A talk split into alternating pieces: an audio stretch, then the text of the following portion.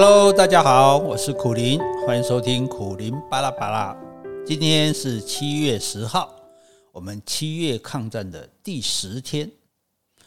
前两天看到电视新闻，美国佛罗里达州的一栋公寓倒塌，一位老妇人走楼梯避难，但是膝盖不好，行动困难。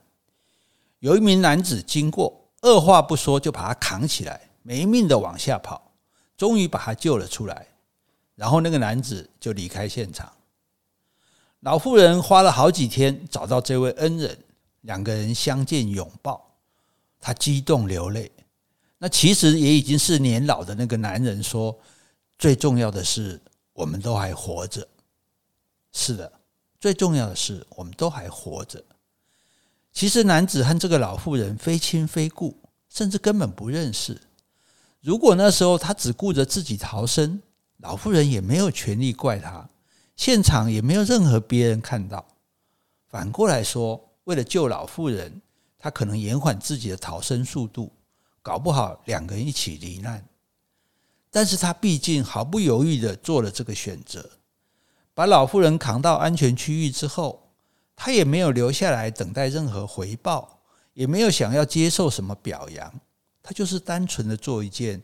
他认为一个人应该做的而已，这个就是人类了不起的地方。当这个世界上还有一个人处于不幸的时候，我们都没有资格觉得幸福。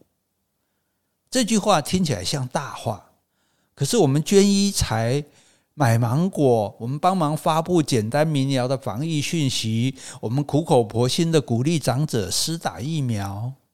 我们为不幸身亡者难过，我们为辛苦的医护人员不舍，甚至我多管闲事的做这个抗疫限定版 Podcast，说来说去，不也就是因为看不得有人过得不好？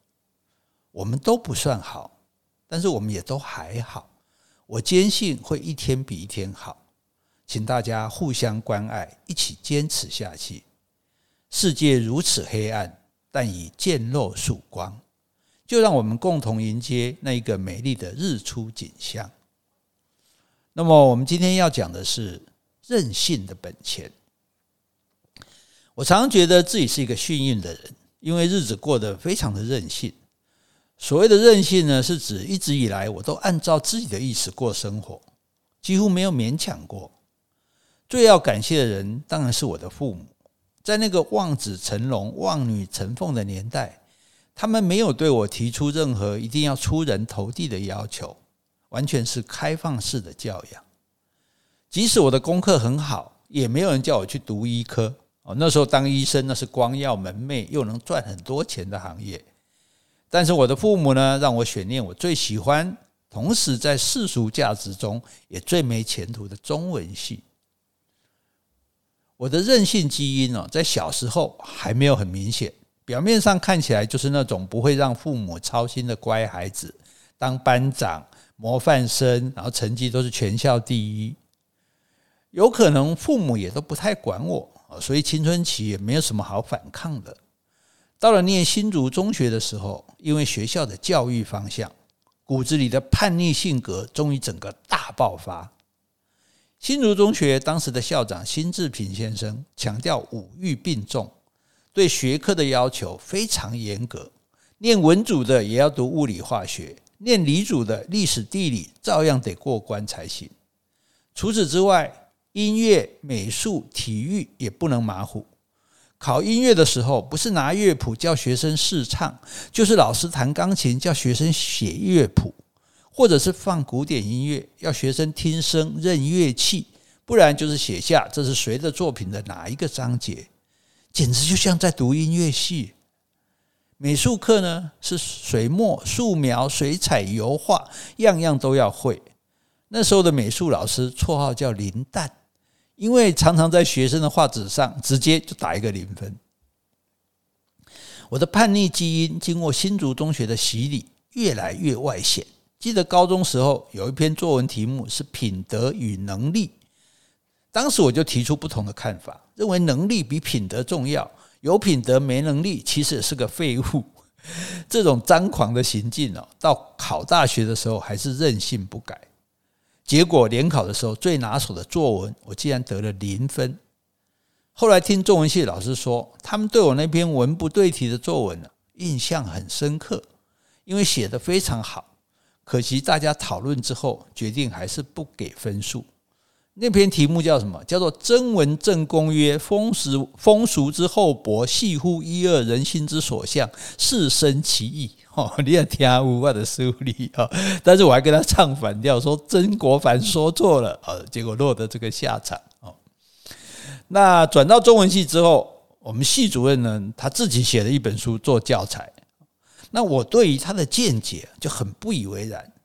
期末考的时候，他的考卷出了五个问答题。我好整以暇的都写完了，那自己又加了第六题，评论系主任的这一本著作啊，我们的教科书把它批一顿就对了，把书中的盲点一一的提出，结果这一科只得到六十分哦，算是系主任在教训我吧。还有上楚辞的课，看到《九歌》里面有东君啊、湘夫人啊这些神哦，和我们一般认知系统中的神不一样。那我认为他们应该是像关公、妈祖一样，都是人神啊，也就是在这个死了之后才变成神的人。所以我觉得这些神是楚地的神。这个发现呢，我就觉得很得意。可是苦于没有证据，那我就引用《山海经》《淮南子》《列子》啊，就是这些比较冷门的经典，然后洋洋洒洒写了一篇文章，证明那个这个九歌里面的这些神都是楚地当当地的人死了之后变成的神。哇！不仅拿了九十分的高分，还登上了中文系的系刊。对这个结果，我其实很失望。为什么？因为我全篇的证据都是伪造的，却没有人揭发。这就代表说，有人看了，居然都没有发现 啊！包括我的老师，他 真是对不起他。或者是呢，根本这些老师对我这么大发现的文章都没有人看哦。说起来，我是一个令老师头痛的学生。经常跟老师辩到脸红脖子粗，总是不断的挑战他们。记得其中一位老师哦，后来讲课，每次讲讲一讲就会说：“啊，王玉仁啊，就是我的本名啊，王玉仁，你看这句这样讲可不可以？” 后来我索性就不去上课了。哦，当时的我确实很狂啊，但我的狂呢，并不是建立在为狂而狂。人想要任性，必须知道自己的底子，为什么要这样做？为什么不那样做？高中翘课是因为知道自己的实力在哪里，大学敢于挑战老师是因为自己也做了很多功课。我不是虚无的任性，也不是随心所欲的挑战权威，我是有备而来，清楚自己的实力，也明白自己在意什么。多年前呢，有一位总统当选的时候呢，就找人邀了一些文艺界的人士去吃饭，我是其中唯一一个拒绝的人。当时我妈还很担心。哎，总统的请假，本来那不去啊，那讲得失不？但是我认为这个总统他根本不知道要和谁吃饭嘛，他就叫人家来随便找几个艺文界人士啊，这好像就是说一个主人不知道他要宴请的贵宾是谁，那这种形式上的饭局有什么意思？不去。还有一次呢，开了我自己的一辆破车到某一个餐厅哦。放眼望去，哇，整个停车场都是名牌车、高级车，Benz、BMW、Lexus。但是说话的这些开名贵车的人，可都是乖乖的坐在那边听我演讲的人。